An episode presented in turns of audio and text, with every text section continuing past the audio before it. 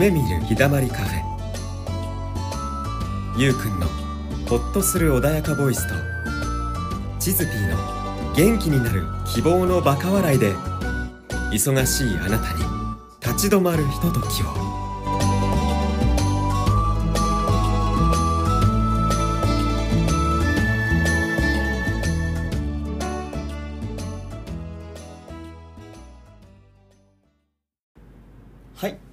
回もやってまいりましたゆうくんです。えチズピーです。ひらまきりです。はい、えー、そして今回もゲストさんにねあの千丸さんという方がいらしています。よろしくお願いします。よろしくお願いしまありがとうございます。す。まだす。1月お正月明けない 日にちですが。はい。あのねそういう日にちにふさわしいゲストさんなんで大神楽をやってらっしゃる方なんですよね、はい。ということでちょっと自己紹介を初っ端からあれですがよろしくお願いします。はい千丸と申します、えー今ご紹介ありましたけれども大神楽っていう芸能に従事しております。大神楽って何でしょうっていうこの後話す機会もあるかと思うんですけれどはい。はい。はい。大神楽ってあまりあの聞き慣れない言葉だと思うんだけど。そうですね。もしね僕たちも大神楽って結局どういうことって聞かれた時に今まで一番使ってたのは「おめでとうございます、いつもより多く回してます」っていう人いたじゃないですか はい。ってい。う話で、これ世代によっては通じないんですけども、うん僕今そうですね45ぐらいよりも上の人は知ってると思うんですね。海老一染之助染太郎さんって、うんお染ブラザーズっていう名前でやってた時もあったんですけど、はい。その方たちがお正月のテレビ番組とかでいつもより多く回してますって言って傘の上であのマリを回してた。マリか、うんはい、うん。あれが大神楽っていう芸能のあの曲芸の一部なんですね、うん。でそういうあれを大神楽って言うんですよあれが大神楽の一部なんですよっていうふうに説明してきたんですけども今までは、うんただもう今ね知らないんですよ海老一染之助染太郎さんって。あのただねあのねこすられてるから傘の上で物を回すっていう芸自体はこすられてるので、うん。絶対知らない幼稚園の子とかでもうん。知ってる知ってるって言うんですね、あうん。の絵面は見たことあるんですよ。なんか 2, うん。次利用3次利用で、うん。うんだから今でも言いますけどねお染ブラザーズでビーチ染之助染太郎さんを使って、うん。でも分かりづらくなってきたのでこれからどうやって説明しようかなとは思いますけどね、あれが一部なんですね。一部ですね、獅はい。子舞なんかもそうなんですか？本来はですね、うん。その結局その神楽っていうぐらいなので大神楽神楽なので、うん。えー神様に奉納する芸能っていうくくりなんですね、うん。でその獅子舞が、うん。そもそも大神楽の大神楽たる部分で、うん。その獅子舞で役を払うおまけとしてうん。曲芸を演じたっていうふうに、へえー言われてるんですはい。獅子舞も大神楽だし、はい。その傘回すのも大神そうですね。楽だし獅子舞も大神楽というか獅子舞がもう大神楽なんです。あはいはの、うん、とオプション部いお分まあそうですとして、あ完全にオプションですね、オプション部分としてその傘のはい。曲,、曲芸とかあと皿回しとかっていうのもそうなの？そうです。皿回しは、あのー大神楽にもいくつかの流れがあるんですけれども、うん。その流派によっては皿回しやるところもありますし、うん。やらないところもあります。いろいろですけどね、はい。流派もいろいろありそうですね。ありますね、うんはい、皿回しあの出刃皿の曲って言って、ん。出刃包丁をまあ重ねてというかつなげて、うん。その出刃包丁の刃の先であの皿を回した結構大きな皿回すんですけども 音落としたら怖いやつね。そうですね出刃皿の曲って言うんですけど、なんかはい。日光江戸村とかで見たことがあるような気がするそういう曲曲芸だよね結局ね。そうですね今は今はそのけあの曲芸の部分に注目されることが多いですね、うんでもそもそもは神事なんだ新次芸能ですね、はい、あうん。のとして生まれた新次芸能の一つとして生まれたんですね。うんうんうんうん千丸さんいつからやってるんですか？僕はえっ、と千丸っていう名前になったのが、えっ、と1998年ですね。うん。はい。その実際にその初めてその曲芸に関わったのは97年なんですけれども、まあ90千丸になったのが98年。はい。じゃあもう20年以上やってらっしゃる。そうですねもうな経っちましたね。20今度4月とかになっちゃうともう25年になっちゃいますね。長いですね。はい長いですね。長いですね。長くなっちゃいましたねなんか。知らない。知らないうちに。はい。じゃあどんななんていうか獅子舞となんかはいそういう傘回しみたいな曲芸以外にもどんなことが？えーとですね。はいまあ獅子舞メインで曲芸があって曲芸もいくつか種類があるんですけれどもはい。あのーあとねあのお笑いっていうか茶番って言われてるあのあれなんていうのかな漫才みたいなものがあって当時これいつの時代なのかな僕らが知ってる台本って比較的新しくってえっと多分あれ昭和以降なのかな僕らが知ってる台本って。あの人気の歌舞伎の演目とかのパロディを、うん。えっと演じるんですね、うん。はい、そういうお笑いの要素もあったりして、え。っと、あと太鼓祭り林を叩いたりとかはいっていうようなことで割とだから総合芸能っていうかそのうん。曲芸があって獅子舞があってお笑いがあってで、うん。そのチームであればその後ろの演奏三味線とか笛とか太鼓とかっていうのも自分たちでやるんですね、はい、僕はもう今は一人っていうか一人一人かもしくは嫁とやってるだけなんでそこまではできないんですけれども、うん。はい。まあ、もし需要があれば同業他社の人呼んでやる感じなんですけれどもね、はい、え奥さんもやられるんですね。そうですね。うん。嫁も同じきっかけでこの仕事を始めてうん。今もやってますね、はい。えこの仕事を始めてからお知り合いになったの？えっとですねこれが微妙な話で その97年に知り合ったんですね。でうん。97年に知り合った時点ではまさかこういうことになろうとは思ってなかったんですよ、で98年にじゃあこの大神楽っていう芸能をやりましょうかっていう話になって、はい。っていうことなんですえね一緒に始めたって感じ一緒に始めたんですけど別に示し合わせて始めたわけでも何でもないのでじゃあ一緒にやろうよって始めたわけじゃないんですよ。うんはい。へえいやじゃあ奥様とも四半世紀なんだ。そうですね。知り合ってはそんなもんですね。90うん。知り合ったのは97年の4月20もう26年経っちゃいますね。今度4月来たら1年来たら、うん。長いですね。はい。その芸事で奥さんと一緒っていうのはどうなの？いやどうでしょうね。僕本当は そんなね同業他社と一緒になりたくなかったんですよ。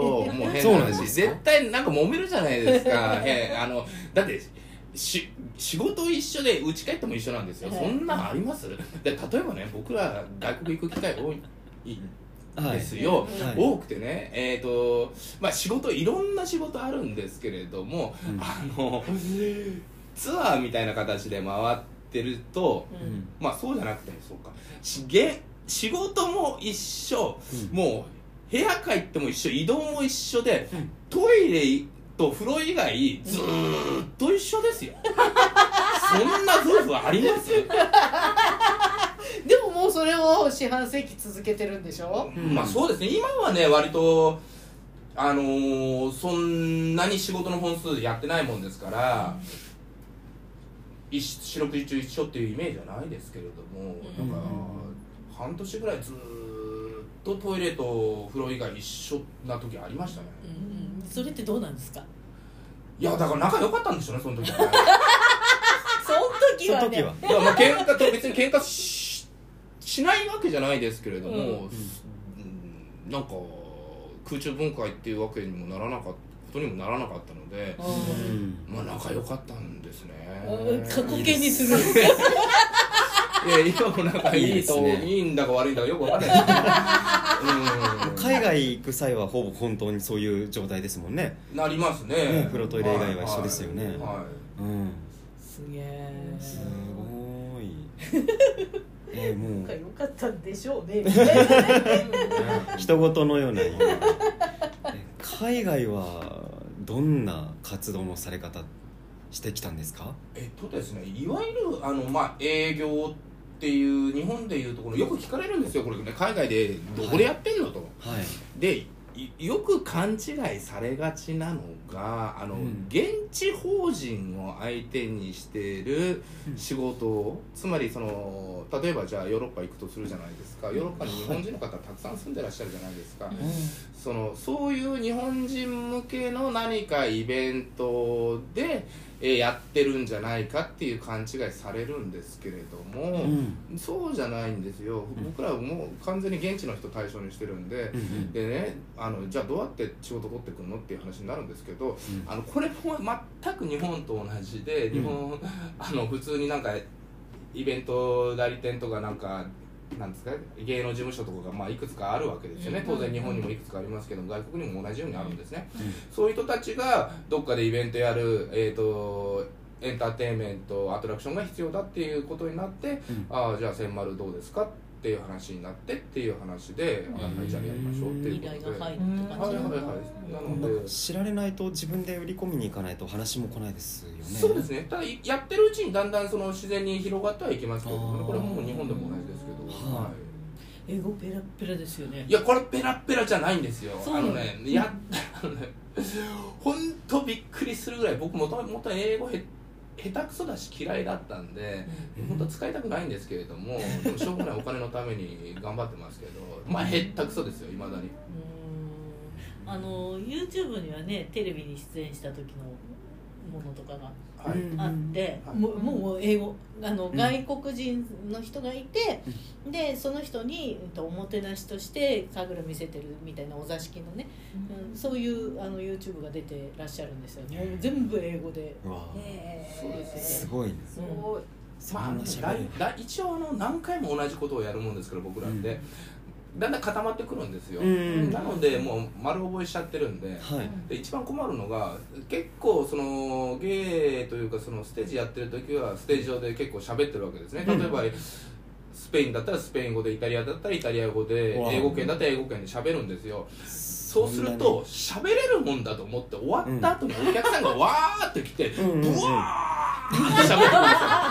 はいはいはいはい。全然わかんないんですよ。って勢いでしてガーって喋ってくるんですけども、うん。向こうはもうニコニコしながら「うんうんありがとう」流すんですよ、うん。そういう流し方は上手くなりました、そうですね。はい台本以外のことですもんね。そう喋何喋られても分かんないっていうか。はう。ん。そう現地語でその時その時覚えていく、そうですね。事前に今は便利になって、うん。その例えば自動翻訳とかあと、うんうんうん。えー、とそのなんですかね。翻訳してくれる安く翻訳してくれる会社とかもあるので、そういうところで事前にリサーチして用意してやりますけれども、やれる範囲で。ただ難しい言葉とかうん1日しか仕事がないっていうことになると、そこまで準備していかない時もありますね。いろいろですね。うん。1ヶ月やるってなると準備しますけど、はいそうですよね。1ヶ月分はねやっぱり。そうですね。はあ大変だ。すごい。やっぱりコロナでなかなか海外はそうですね、えー、とだからコロナの実際の影響が出始めたのが、2020年の2月日本だとね、あので僕ら2020年の2月の頭に外国行ったんですよ、でその時に初めてなんかそのコロナウイルスなんちゃらかんちゃらっていうのが問題になってるっていう空気になってきて、うん。その2020年2月のお仕事が終わって日本に帰ってきてもう一回2月中旬にヨーロッパ行く予定だったんですけどもそこからはもう全部キャンセルになりましたね。ー2020年の2月頭がギリギリ、でそれ以降まるまるキャンセルで復活したのがだから2021年のうん12月ぐらいにはヨーロッパはだん。だんその復活はしてましたけれどじゃあもうそのあたりからまた海外入ってるんですか？そうですね。結構例えば今年2022年は結構行きましたね。結構行きましたね。何か何回渡航した？7回7回は渡航しましたね。あそうなんだ、はいそうです。チェック厳しくないですか？厳しくないですね。今例えば国によるんですけれどもえっ、と今回今年イタリアに行ったんですが、うんと4月かな？4月か5月ぐらい？5月の頭ぐらいからちょっと記憶が定かじゃないんですけども5月の頭ぐらいから完全にその屋外イベント屋内イベント問わずマスク着用なしで、えー、と済むようになりましたね、はい。へで今は全く誰もしてないですねえあの視聴者の皆さん、えっとこれ、えっと年末に、えー収録しております。今年というのは去年のお話。そうですね。2022年の2年話。のはいお話ですね、うんそしたらじゃあ23年はもう海外中心な感じですか？にせざるを得ないですね。うん。この日本の現状だと僕たちの現場がこのコロナ以前に戻るのってもうもしかしたらないんじゃないかなと思って。うん。だから今まで以上に外国に向けて注力しないとうん厳しいかなって思ってますけど。うん。はい。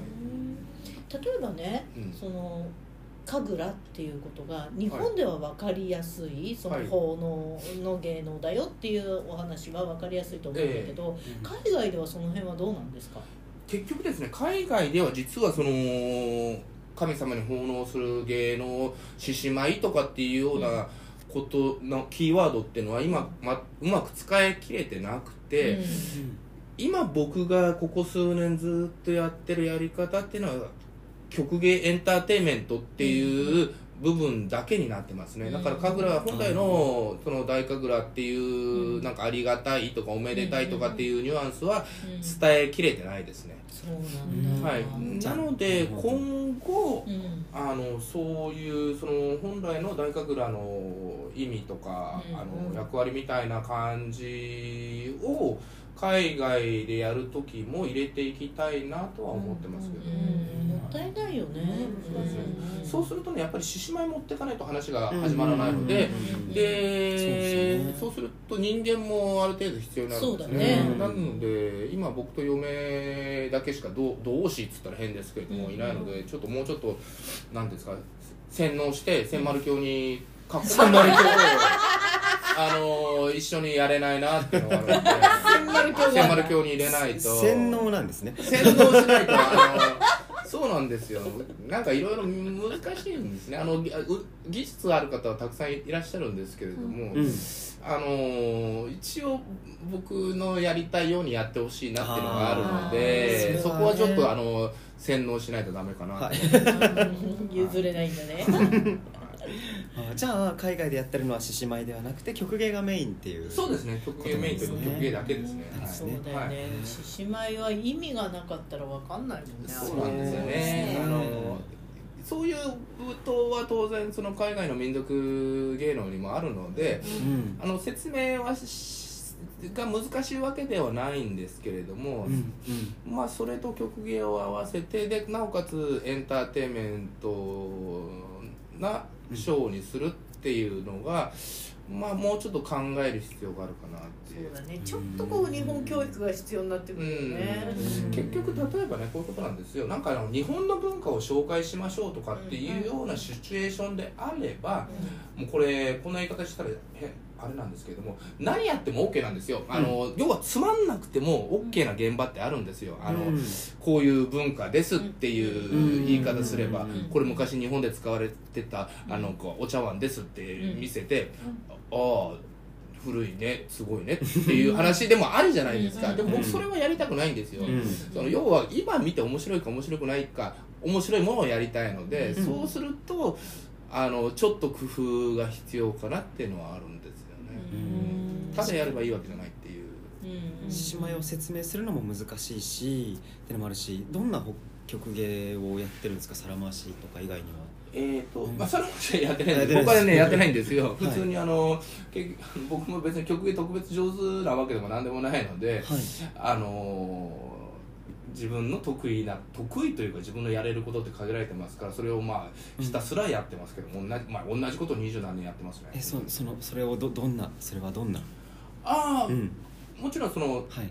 傘の曲芸傘傘の上でいろんな、もの回しますっていう曲芸うん。あとドビクワイバチの曲芸ってあるんですけれども口に棒を加えまして、その上になな何か物を乗せたりするんですね、で僕がメインでやってるのはそのドビンっていううんものをあの棒の上に乗せて、はい。えっとポットを取ってバランスを取るっていうす芸ごい。なんですけど。それなんか回転させたりとかするんですか？そうですね、まあ、ジャンプしたりとか、はい、見てください。千丸さんで、えー、と検索するとそのえー土瓶を乗せてる絵出てきます、出てきます出てきます。ただね、うん。千丸で例えば僕の名前あの千人の千にあの四角丸の丸なんですけども、千丸なんですけども千丸ってここでグググると一番最初にあの北海道札幌の酒屋さんが出てくるんですね、うん。それ僕と全然関係ないんで2番目3番目ぐらいにあの曲芸千丸とかって出てくるはい2番目以降でございはい。ます、、あと仙台のなんだバスかなんか仙台のバスか電車か鉄道かなんかのキャラクターで千丸くんっていうのがいるんですけど それも僕と関係ないんですよ。それも違うらしいで違すうんですはい、エゴサしてんだ これ YouTube 検索で大丈夫ですか？YouTube 検索でも出ますね。多分同業他社の人がねあの横のサジェッション出てくるんですね。へそうーいうのは絶対見ないでください。あの同業他社は見ないでください。千なんとかさんっていっぱいいるんですよ。千なんちゃらさん千なまあこれ理由があるんですけども千なんちゃらさんとか、なんちゃら千さんとかいっぱいいるんですけどうん。千丸以外は絶対見ないでください。だそうでございます。あの YouTube で出てる海外の動画で、はい。えっと笠芸をしてるのは奥さんですか？えーと僕の横にいれば奥さんですね。うーん。あの綺麗な女の人が回してて、あの横で千丸さんがわーわー言ってるっていうのはあったけど。あそれは嫁ですね。あのでもあのうん他にも女性の曲芸師いらっしゃるの方いらっしゃるので、うんうんうんうん。綺麗だったらうちのじゃないかもしれない。聞くよ奥さん。いや聞かないと思います聞かないと思いますよたくさん一緒にいた仲なのに。言い換えましょう。綺麗だったらうちのですね。不細工な方だったら違います。後付けこれ編集した方がいいのかな。編集大変なんだけど正月大丈夫大丈夫大丈夫ですよ。このままで。これもし嫁が聞いてたらその僕最初間違ったところの時に僕話しかけてでかぶせますから。自分で音かぶせて。手前でピー入れる。はい自分でピー入れるあこの辺だなみたいな。めっちゃおもろいそれそうなんだ、えーなかなかあれですよね海外の方になんかこう「おーすごい!」っていう曲芸はあるけど笑いっていうのが伝わるのかなっていうふうにちょっと今。そうですね。一応僕た本当ね大して面白いことも言えないんですけれどもちょっと笑いは入れたいなっていうのがあるんですよ、うん。だからいろいろ工夫してますね。で、まあ、言葉で工夫したりとかあとやっぱ、なんていうんですかね民あのあれなんていうのかなあの、うん。要は民族の違い文化の違いみたいなのをネタにしたジョーク、まあ、エスニックジョークっていうのかな、そういうのを多用したりはしますけれどもね。えそれってどんなの、例えばなんですけどもう古いですけれども、例えばイメージ日本人に対するイメージとしてあのやたらカメラでこう撮るとかっていうのあるじゃないですか、うん。うん。うんまあ今はあんまりみんなそう思わないのかな。であとまあ今カメラ持ってないですからみんなスマホでこうやってやりますからね、でそれ以前スマホ以前の時はだからいきなりじゃあじゃあじゃあ僕はねあのステージで出出ます、ほんでよしこれから日本のあのー伝統芸っていうか、あのートリックを伝統芸トリックを3つ見せるぞと、うん。まず1つ目写真を撮るって言って、うん。いきなりカメラ持ち出してこうやってお客さんにですね、うん。2つ目土下座とかってやって、うん。3つ目あのスーサイドって自殺なんですけどってやってたんですね。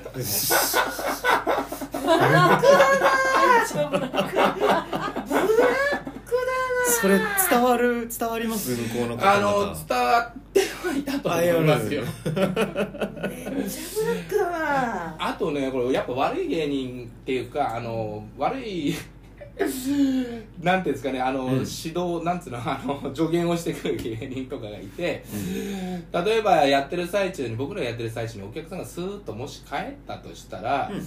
あのこうやって言えって言われたのが「うん。おいおいおいなんでかいんだなんでかいんだお前人種差別主義者か」って言えって言われてえっていう要は、うん。あの僕らって黄色人種じゃないですか、うん。だからもうんしそのお客さんが書いたら「おお前は何人種差別なのし差別してんのか?」って言えって言われたんですけど、それもね言ってました。僕ら使ってましたよ。で一部では受けてます。でもあ受けるんだ。受けますね。あの、うん。空その時の空気感によります。はうん。あなんかちょっとある意味ドキッとするような言い回しだから、うんうん。受けるのかなっていうふうに僕はちょっと思ったんですけどあのーあり空ありえるんだ。その時の空気によりますね。状状況によります、うんはい、結構あの黒人の方とかってその、うん。自分が黒人であるっていうことをネタにしたジョークってかなり使うんですよね,、うん。そうですね。はい、黒人のコメディアンの方とかって。だからそういうのの延長なんですけれども、そういうことで自虐的なネタだよね。うーん。そうですね。あのー自虐的でも別に自分を落としてるのかなちょっとわからないですけれ日ども。本人自殺がすごいねねすごいじゃんね。でもこれそれをそうですね。どうなのかな。あのずそんなにばっかりやってるわけじゃないですよ。あ。あの真面目に普通にやってますけど、はい。うん。へー。そうか。あとあれかな。やっぱ日本人と中日本と中国は違うよっていうようなこととかはネタにしますけど、はい。それもさっきの one point two point three point こういう違いがあるようでははみたいな。いやあのー例えばもう散々使ったのは、うん。まあ、さっき言ったように土瓶うんうんうん。を極限に使うんですけれども、うん。ティーポットうん。でティーポットこのこれ Japanese teapot だとすげえ高いんだと、うん。まあ、例えば500ドルするんだ。これと500ドルするんだぜ。って言ってうんみんなが「えー?」って言うわけですよ。500ドルもしねえだろうって言うわけですよ、そしたら「いやするよ。だってこれ日本製だよ。日本のティーポットだよ。日本のティーポットだよ」って言って、パッと土瓶の後ろ見た時うんにチャイニーズメイドインチャイナ」って言うんですうよ、ん。ドッカーンって。でも今はそれもちょっとこれ古くて、今は別にメイドインチャイナイコール粗悪品とか、うん。あのパチモンみたいなのイメージってだいぶ薄れてる薄れてるっていうかそもそもそうじゃないし、うん例えば iPhone とかも全部うん。中国で作ってるわけじゃないですか、ね。うん。だからこのネタもう使えないなとかは思ってますけどね、じゃあ日々結構研究ですよねそういうのは。経そうです。ね空気感読む、僕でも空気読めないタイプなんですよね。そうなんですか、はい、そうなんですよ。だからあもうだんだんずれてきてるのかなとかってはあ日々反省しますけど。いやいやでもこういうのってやっぱり芸人さんって日々鍛錬っていうかね磨くところがあるんだろうなっていうふうには僕も思いますんで、うん、でゆうゆうくんもね舞台終わったばっかりだもんね。生き物だよね。生き物。あの、うん。芸能ってね。ね。その場その場その場のその場の時代もね。ううん。んすごいですね。でも30分ちょっと近めなのでまあ一旦これぐらいにしていただいて次回はまた別の話を聞いていきたいなと思いますね。はい。じゃあここら辺でよろしいですかね、はい、はい。はい。じゃあ次回もよろしくお願いします。よろしくお願いします。よろしくお願いします。ありがとうございました。ありがとうございました